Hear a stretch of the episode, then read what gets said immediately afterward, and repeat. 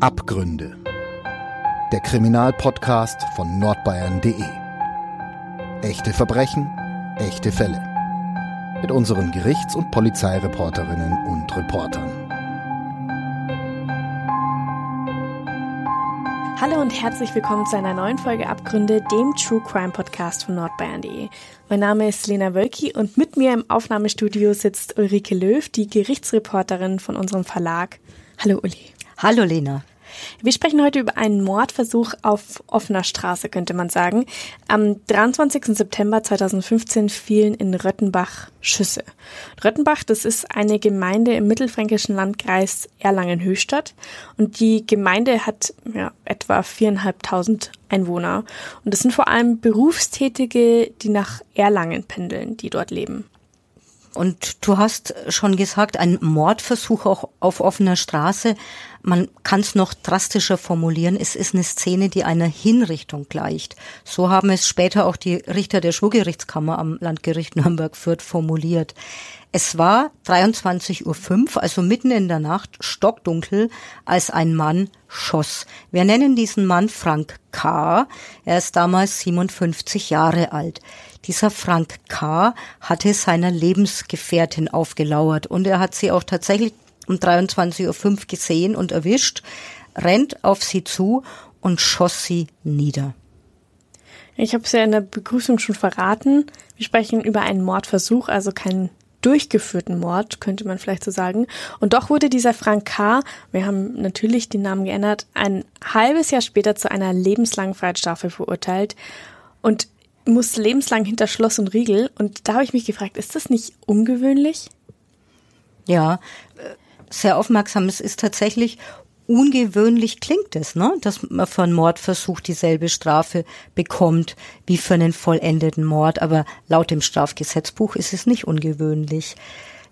Dass ein Mordversuch glimpflich ausgeht, ist ja nicht unbedingt der Verdienst des Täters. Es ist vielleicht der Gedanke, der dahinter steht. Es ist ja auch Zufall. Und ein Mordversuch wird eben dann auch kann auch mit der härtesten Strafe, die das deutsche Strafrecht überhaupt kennt, geahndet werden. Es ist allerdings ungewöhnlich, denn in aller Regel wird beim Mordversuch von der lebenslangen Freiheitsstrafe abgesehen. Hier aber nicht, weil dieses Verbrechen, über das wir heute sprechen, tatsächlich ungewöhnlich grausam ist. Die Richter haben damals in der Urteilsbegründung von einer Tat aus niederen Beweggründen gesprochen, einem Verbrechen, das auf tiefster sittlicher Stufe steht. Und bevor du uns jetzt schilderst, was damals in Röttenbach geschehen ist, ich würde gerne nochmal auf lebenslang zurückkommen, weil ich glaube, da gibt es noch Gesprächsbedarf. Unter einer lebenslangen Freiheitsstrafe versteht man in Deutschland ja einen Freiheitsentzug und ich glaube, so hast du es mir auch mal erklärt, auf unbestimmte Zeit, oder? Ja, genau richtig. In, im, Im Fall von lebenslang ist es so, dass die Strafvollstreckungskammer, das sind also Richter, die für die Vollstreckung in der JVA zuständig sind, nach frühestens 15 Haftjahren den Rest der Strafe zur Bewährung aussetzen können. Das heißt, der betroffene Strafgefangene kann dann in die Freiheit entlassen werden, steht allerdings unter Bewährung. Das heißt also im Rückschluss 15 Jahre Freiheitsstrafe müssen verbüßt sein.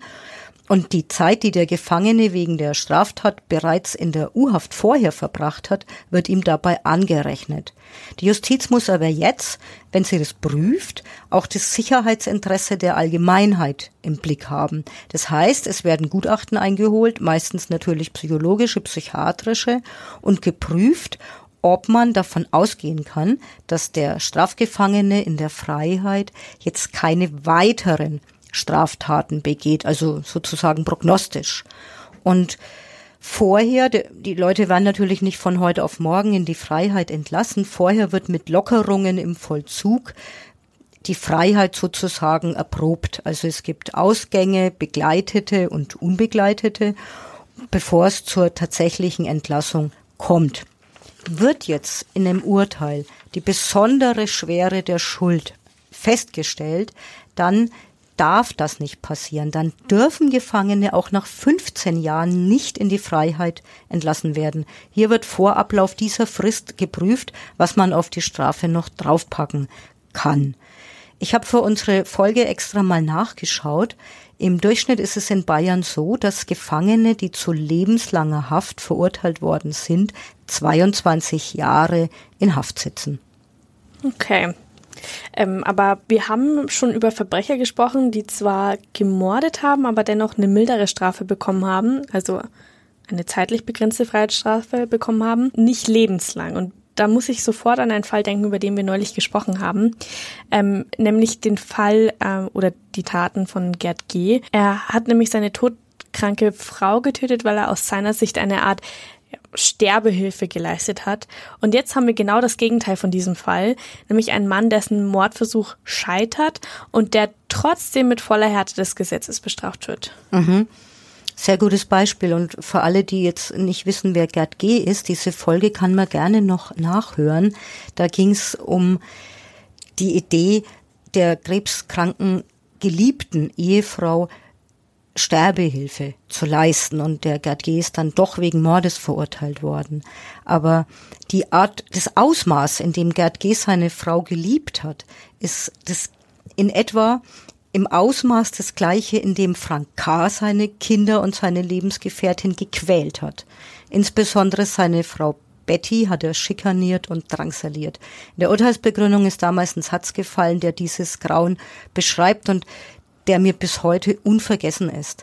Die Richter haben nämlich formuliert, er hat ihr das Leben genommen, ohne sie zu töten. Er hat ihr wirklich die Hölle auf Erden bereitet, so hat die Betty Ann damals im Zeugenstand selbst gesagt und geschildert, dass sie 34 Jahre lang mit ihm zusammen war und gefährlich wurde es für sie, als sie ihn verlassen wollte. Im Mai 2014 hat sie es getan und ab da hat er ihr nachspioniert, hat Detektive beauftragt, bis er sie dann eben aufspürte. Ja, und wie furchtbar es in dieser Familie zugegangen ist, das wusste niemand. Er hat das also ziemlich gut verstanden, offenbar, die Fassade zu wahren. Und ich habe in Vorbereitung auf unsere Folge nochmal nachgelesen, was du damals in dem Artikel geschrieben hast. Und da handelt es sich jetzt um eine Beschreibung von ihm und die lese ich jetzt mal vor. Er sitzt ruhig im Gerichtssaal, er bleibt ruhig, als er hört, dass er lebenslang hinter Schloss und Riegel muss. Und vielleicht war er ebenso ruhig, als er seinen Vermieter, seinen Cousin und seinen Kfz-Mechaniker traf. Denn all diese Zeugen haben ihn als freundlichen und besonders vorbildlichen Familienvater beschrieben. Doch zu Hause glich Frank einem Vulkan. Und wenn er ausbrach, entlud sich sein Zorn wie schwarze Lava und überrollte seine Familie. Fast hätte er sie alle erstickt. Ganz im Gegensatz zu einem Vulkan, der ja für alle sichtbar ist und den wir sogar als touristischen Höhepunkt in manchen Ländern ja bestaunen, werden Misshandlungen in Familien vertuscht. Häusliche Gewalt ereignet sich heimlich und sie wird verborgen. Nach außen hin wird bekanntlich die Fassade der glücklichen Familie gewahrt und eine heile Welt erzeugt und entworfen. Und so war es auch in diesem Fall. Ja, aber was, was hier geschah, also meiner Meinung nach ist es wirklich sehr schockierend. Wir sprechen nämlich hier von einem Terrorregime, das der Mann mehr als drei Jahrzehnte führte. und du hast mir auch gesagt, dass der Staatsanwalt, der dieses Strafverfahren damals geführt hat, sogar anmerkte, dass ihm dieser Fall unter die Haut ging und das, obwohl er ja wirklich schon einiges gesehen hat. Ja, genau. Also wenn man sich überlegt, dass Straftaten der Alltag der Staatsanwaltschaft bestimmt und die dann sagen, obwohl jede Akte, die sie öffnen, mitunter das Grauen beinhaltet, wenn die dann sagen, das ging ihnen wirklich an die Nieren, dann ist das schon bemerkenswert und auch ich gehe jetzt seit vielen Jahren schon zu Gericht, muss sagen, die Bilder aus dieser Verhandlung, die sehe ich auch immer noch vor mir. Also ich sehe auch die Betty N., die damals 52 Jahre alt war, noch vor mir. Ist eine große, schlanke Frau, die lange blonde Haare hatte, die hat als Friseurin gearbeitet und man hat ihr angesehen, wie wichtig ihr ihre eigene Erscheinung war, im besten Sinn. Also eine wirklich gut aussehende Frau, die sehr gepflegt aufgetreten ist, die schön gesprochen hat. Und auf den ersten Blick hätte man nicht vermutet, dass die bereits drei Töchter hatte. Doch dann sind alle stundenlang im Zeugenstand gesessen und haben beschrieben, wie Frank K. sie alle in der Familie aufs Schwerste misshandelt hat. Und wir werden jetzt nicht von dem jähzornigen Vater reden, dem gelegentlich der Gaul durchgegangen ist oder der die Beherrschung verloren hat. Gar nicht. Der Frank K. ist ein Mann, der die Regeln festgesetzt hat. Der hat keinen Widerspruch geduldet. Und wenn es jemand gewagt hat, sich zu widersetzen oder ihm zu widersprechen, gab es sofort Schläge. Er hat seiner Frau mehrfach eine Pistole an den Kopf gehalten und ihr gedroht, sie umzubringen, falls sie ihn verlassen sollte. Aber was da jetzt noch passiert, das passiert nicht in der Region, sondern ähm, damals lebte die Familie in Baden-Württemberg in Brackenheim, oder? Ja, so ist es. Aus dieser Wohnung in Brackenheim, wo die Familie also gemeinschaftlich wohnt, sind die Mutter und die jüngste Tochter im Mai 2014 geflüchtet. Der Frank K. hat damals kurz die Wohnung verlassen und Betty N. Also die beiden waren nicht verheiratet. Sie hatten drei gemeinsame Kinder, waren aber eben nicht verheiratet. Und Betty N. nimmt damals ihre Tochter 14 die packen in aller Eile das Notwendigste zusammen. Es ist also wirklich wie im Film, springen ins Auto und rasen davon. Sie entscheiden sich für Mittelfranken, weil hier eine der älteren Töchter von Betty N. bereits gelebt hat. Ja, wie du schon sagst, ich kann mir das richtig gut vorstellen, wie sie da so ihre Sachen packt und wegrennt. Das erinnert einen wirklich an, an den Film, ja.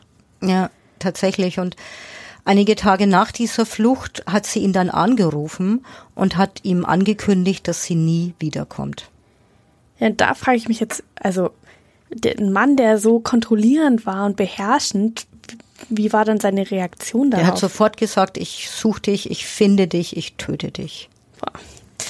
Die Flucht und der Anruf, ähm, die waren dann im Mai 2014. Am 23. September 2015 hat Frank K. seiner Ex in Röttenbach aufgelauert und auf Betty N. geschossen.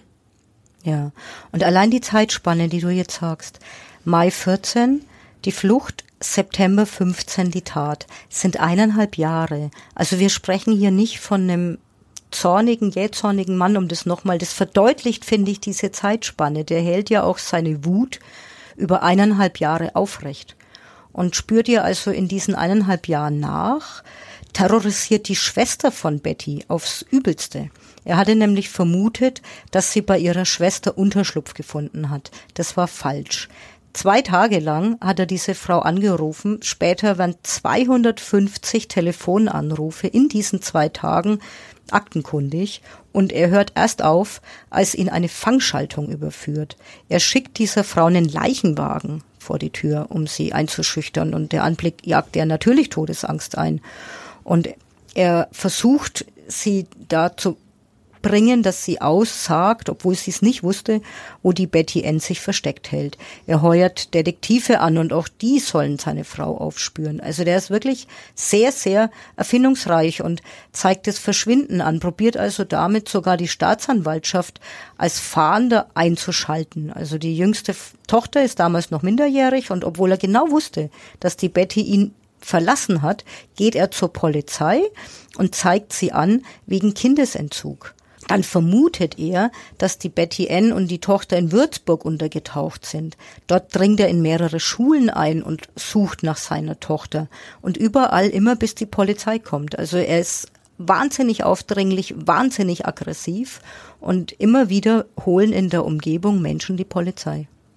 Ja, aber das, ähm, so hast du es mir auch gesagt, war ja nicht die erste Flucht. Also die Flucht im Mai 2014 war nicht der erste Fluchtversuch von Betty. Nee, schon 1987. Also wie gesagt, die sind insgesamt 34 Jahre zusammen. Und schon 1987 hat die Betty versucht, vor ihm wegzulaufen. Und auch damals hatte sie eine Tochter dabei, die heute älteste Tochter, also die, die dann in Mittelfranken lebte. Die ist damals noch klein und mit ihr hat sie sich im Frauenhaus versteckt. Doch Frank K. hat es geschafft, sie dort ausfindig zu machen und bringt also die beiden dazu, dass sie mit ihm zurückgehen. Vor Gericht hat die Betty Ann dann rückblickend in der Erinnerung geschildert, dass sie so schreckliche Angst vor dem Mann hatte, dass ihr es als kleineres Übel erschienen ist, mitzugehen. Sie hat zwar genau gewusst, dass er sie wieder schlagen und quälen wird, doch sie war davon überzeugt, wenn sie mit ihm geht, dann überlebt sie zumindest. Wenn sie auf die Freiheit besteht, wenn sie nicht zu ihm zurückkehrt, dann wird er sie töten. Sie hat ihm schon damals, 1987, seine Todesdrohungen geglaubt. Ja, apropos Tochter, diese älteste Tochter nämlich ist ja dann im Jahr 2004 wieder aus ihrem Elternhaus geflüchtet. Ja, und auch diese älteste Tochter hat als Zeugin ausgesagt, als die Hauptverhandlung gegen den Frank K. lief. Die ist damals 34 Jahre alt gewesen und die ist die einzige, die nicht die leibliche Tochter von dem Frank K. ist. Sie stammt aus einer früheren Beziehung von der Bettina und war also noch klein, als Betty und Frank sich kennengelernt haben. Als Paar bekamen die beiden dann drei Kinder und sie ist diese älteste Tochter des Stiefkind sozusagen. Und als solche hat sie es ganz besonders schwer gehabt und eben nicht als leibliche Tochter von dem Frank K. wird sie von ihm furchtbar gedemütigt. Sie nässt einmal als Kleinkind ein, das hat sie im Zeugenstand geschildert, da hat er sie über Nacht in eine Hundehütte gesperrt, weil sie einnässt als kleines Kind. Einmal hat er sie auf offener Straße ausgesetzt und hat sie in dem Glauben gelassen, sie ist wirklich ausgesetzt, sie dürfe nie wieder nach Hause. Der hat die im wahrsten Sinne des Wortes grün und blau geprügelt. Und als sie dann vom Kind zum jungen Mädchen geworden ist, hat er sie vergewaltigt. Später hat er ihr dann gedroht, sie auf den Strich zu schicken. Doch auch sie hat nicht gewagt, gegen ihn vor Gericht auszusagen. Diese Vergewaltigung, diese Demütigungen, die Prügel, die Drohung, sie auf den Strich zu schicken, nichts von all dem ist jemals zur Polizei gelangt oder gar vor ein Gericht, weil sie es einfach nicht gewagt hat, gegen ihn auszusagen. Ja, und jetzt finde ich, wird da ziemlich klar, warum sie dann im Jahr 2004 die Flucht angetreten hat und versucht hat unterzutauchen. Und ähm, ja, damals war sie dann Anfang 20. Mhm.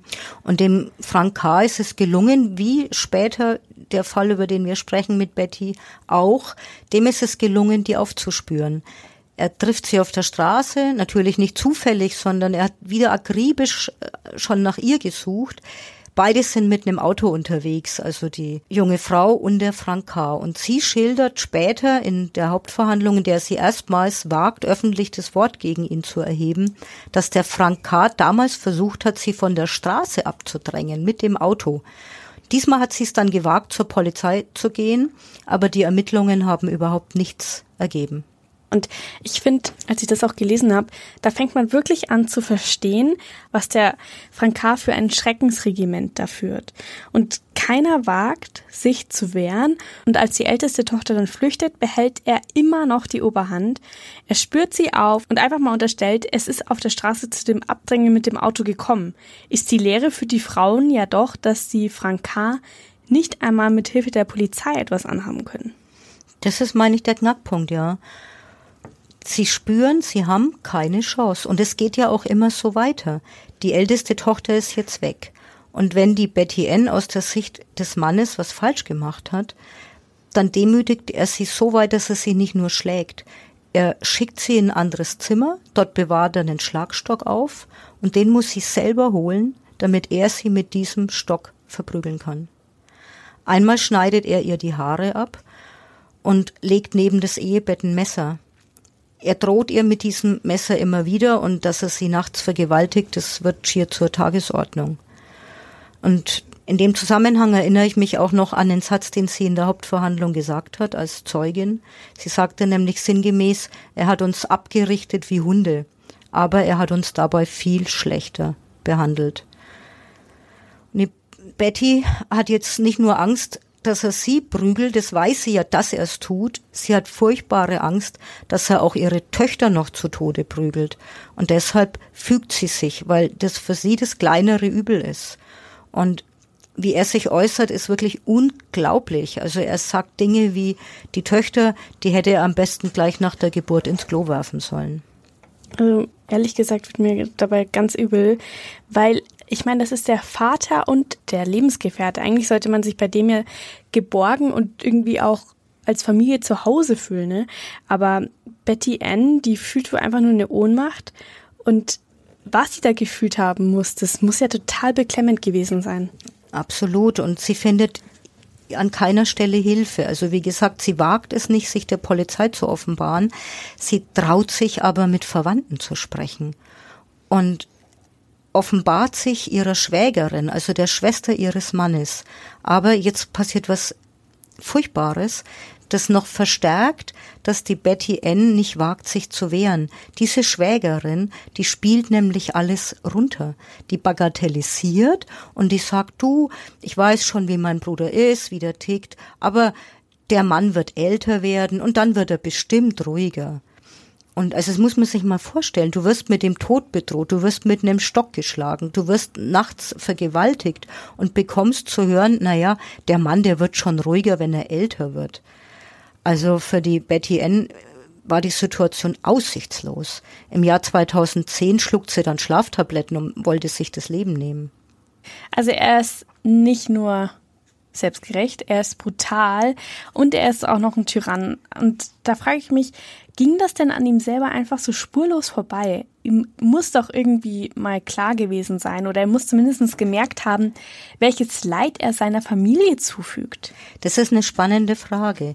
Er merkt das Leid schon, aber er sieht nicht sich als den Urheber dieses Leides an, sondern er sucht die Schuld für sein Verhalten und das, was er auslöst bei anderen. Als die Betty Ann den Selbstmordversuch überlebt, schiebt er allen Ernstes der mittleren Tochter die Schuld dafür in die Schuhe und bricht ihr mit einem Faustschlag das Nasenbein. Zwei Tage später versucht das Kind, sich umzubringen. Jetzt äh, handelt die Betty Ann und gibt ihre Tochter in Heim, um sie auf diese Weise vor ihrem Vater zu schützen. Was mich jetzt interessieren würde, du warst ja im Gericht vor Ort und ist das alles dort zur Sprache gekommen und vor allem Frank K. muss ja anwesend gewesen sein. Was hat der denn dazu gesagt? Das ist eine gute Frage. Als Angeklagter hat er diese Verletzungen teilweise eingeräumt, aber verharmlost und hat, ich glaube, wörtlich sowas gesagt wie, ja, ja, er hat den Kindern schon mal einen Klaps gegeben. Ja, ganz genau. Und dabei hat er ihn auch noch das Nasenbein gebrochen. Also ja, das finde ich irgendwie unverständlich. Ja, also die Beziehung, man kann es ja, glaube ich, in einem Wort zusammenfassen, war die Hölle. Und daran konnte nach all diesen Zeugenaussagen überhaupt gar kein Zweifel bestehen. Aber jetzt ist es ganz wichtig, dass wir in dieser in dieser dunklen Erzählung trotzdem schaffen zu differenzieren. Diese Vorgeschichte die erklärt ja nur, warum Betty N geflüchtet ist. Und die belegt in gewisser Weise auch nur, dass Frank K. es sich nicht gefallen lassen wollte, dass seine Frau, die er als sein Eigentum ja wahrnimmt, und seine Töchter, die er auch als sein Eigentum wahrnimmt, machen, was sie wollen und ihn verlassen. Aber diese ganzen Horrorgeschichten häuslicher Gewalt, die sind im Gerichtssaal nur zur Sprache gekommen.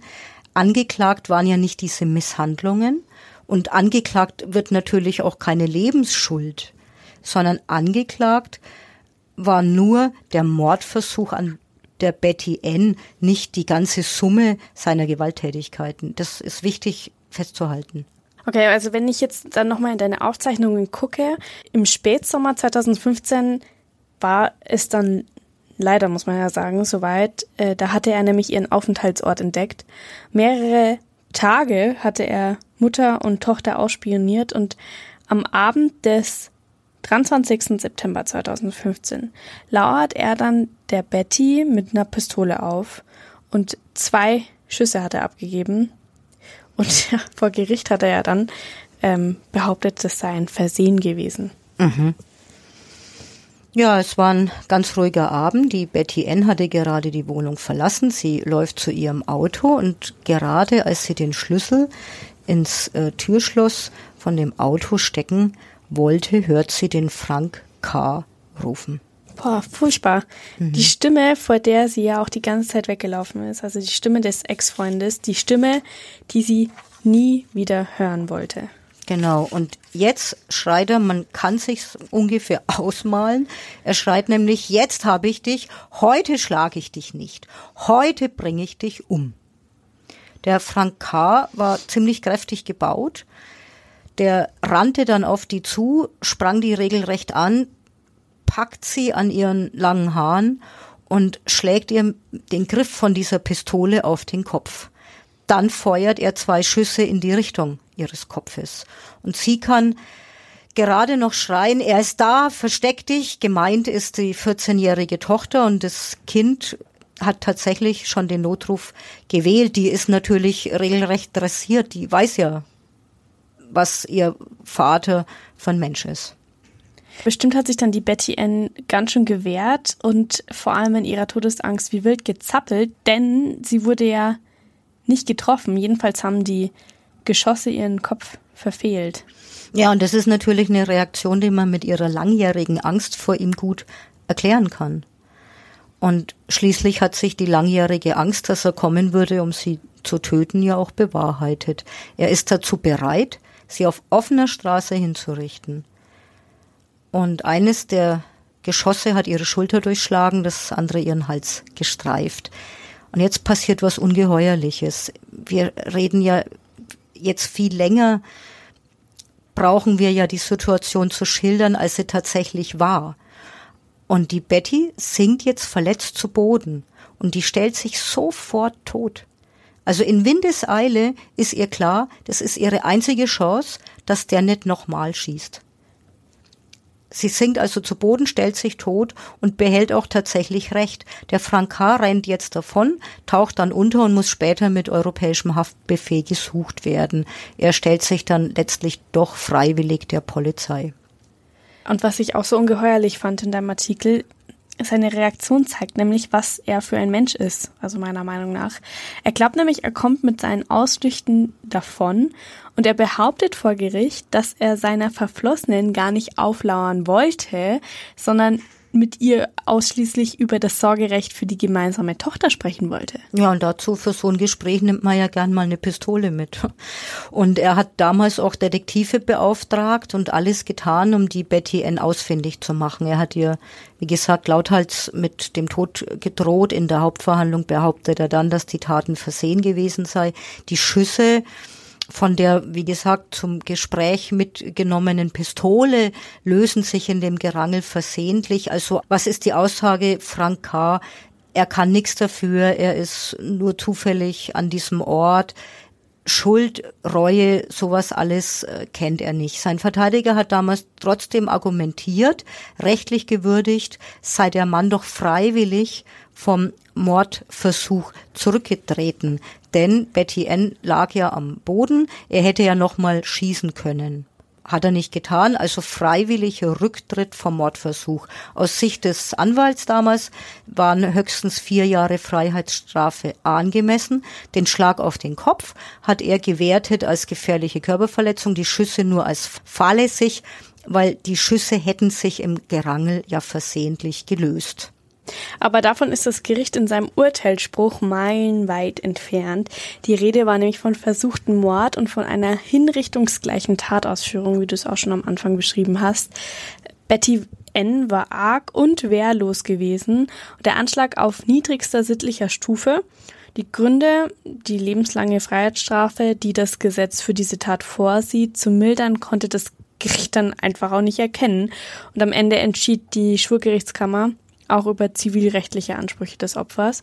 Der Angeklagte Frank K. wurde dann zu 10.000 Euro Schmerzensgeld an sein Opfer Betty N. verurteilt. Ja, ein Gerangel oder ein Geschubse und die angebliche Besprechung hat ihm das Gericht nicht geglaubt. Und schon gar nicht hat man Frank K. geglaubt, dass er zu einer Besprechung ganz zufällig eine Waffe mitnimmt kann sagen, hier gilt die alte Regel. Angeklagte haben das Recht, das ist ein gutes Recht, vor Gericht zu schweigen. Aus diesem Recht leitet sich ab, dass sie auch lügen dürfen. Aber die Richter müssen natürlich nicht alles glauben, was ihnen erzählt wird. Du hast ja den Frank K. vor Gericht gesehen. Wie würdest du das einschätzen? Hattest du das Gefühl, dass Frank K. seine Taten bereut hat? Nein, ganz im Gegenteil. Der Staatsanwalt hat damals sogar betont, dass Frank K. weder Reue gezeigt hat, noch seine Schuld einsieht. Und genauso habe ich es auch empfunden. Und der Staatsanwalt hat sogar gefragt, was Frank K. wohl tun wird, wenn er entlassen wird. Aber das wird ja hoffentlich nicht so bald der Fall sein. Allerfrühestens im Jahr 2030 könnte er eine Chance auf Entlassung haben. Ja, so ist es rein rechnerisch. Und der Staatsanwalt hat ja nur wiederholt, was auch die Betty N quält, was er nämlich tun wird, der Frank K., wenn er entlassen wird. Und ich hoffe sehr, dass Betty N. in diesem Fall nicht recht behalten wird. Die war nämlich in der Hauptverhandlung so eingeschüchtert, dass sie immer noch gesagt hat, mehrfach, irgendwann wird er mich wohl kriegen. Ja, das ist ganz schön grausam. Ja. Also dieser niemals endende Albtraum der Frau Ja. und der Familie. Ja. Ja, trotzdem vielen Dank, dass du uns den Fall mitgebracht hast. Es war ziemlich, ziemlich erschreckend, was da in dieser Familie Ja. vor, äh, passiert ist. Ähm, wir hören uns trotzdem in zwei Wochen wieder. Vielen Dank fürs Zuhören an alle Hörerinnen und Hörer und bis in zwei Wochen. Tschüss. Bis zum nächsten Mal. Tschüss. Mehr bei uns im Netz auf nordbayern.de.